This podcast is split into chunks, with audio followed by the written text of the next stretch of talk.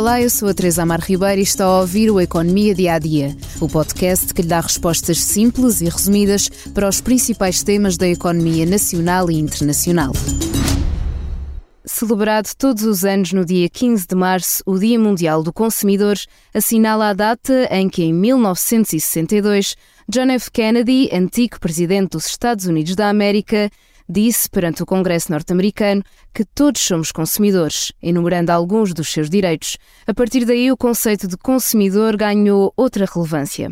Hoje em dia, com uma rápida pesquisa, os consumidores têm acesso a informação sobre os seus direitos e têm também mais facilidade em pedir ajuda através de associações de apoio.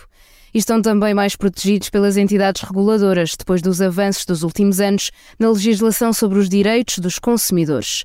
O Expresso traçou um retrato da evolução do consumo das famílias em Portugal, que atingiu um novo recorde em 2022, quase 47% acima em termos reais do registado em 1995, segundo os dados do Instituto Nacional de Estatística.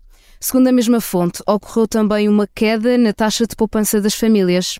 Em 2022, o consumo de bens correntes e serviços alcançou um novo máximo, mas o de bens duradouros está ainda abaixo do pico de 2000.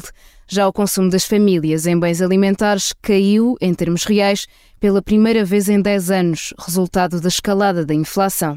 Para assinalar o dia, a DECO publicou uma lista de 18 medidas para melhorar as condições de vida dos portugueses, numa altura em que as famílias enfrentam grandes dificuldades financeiras.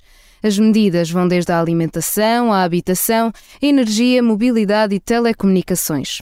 Entre as propostas da Associação está a redução do IVA para 6% em todas as componentes do consumo de eletricidade e gás natural, a criação de pacotes económicos de telecomunicações e a proibição de aumentos nestes serviços superiores à média da inflação dos últimos 10 anos. O reembolso do custo do passo dos transportes em meses de greve é outra das propostas feitas pela DECO.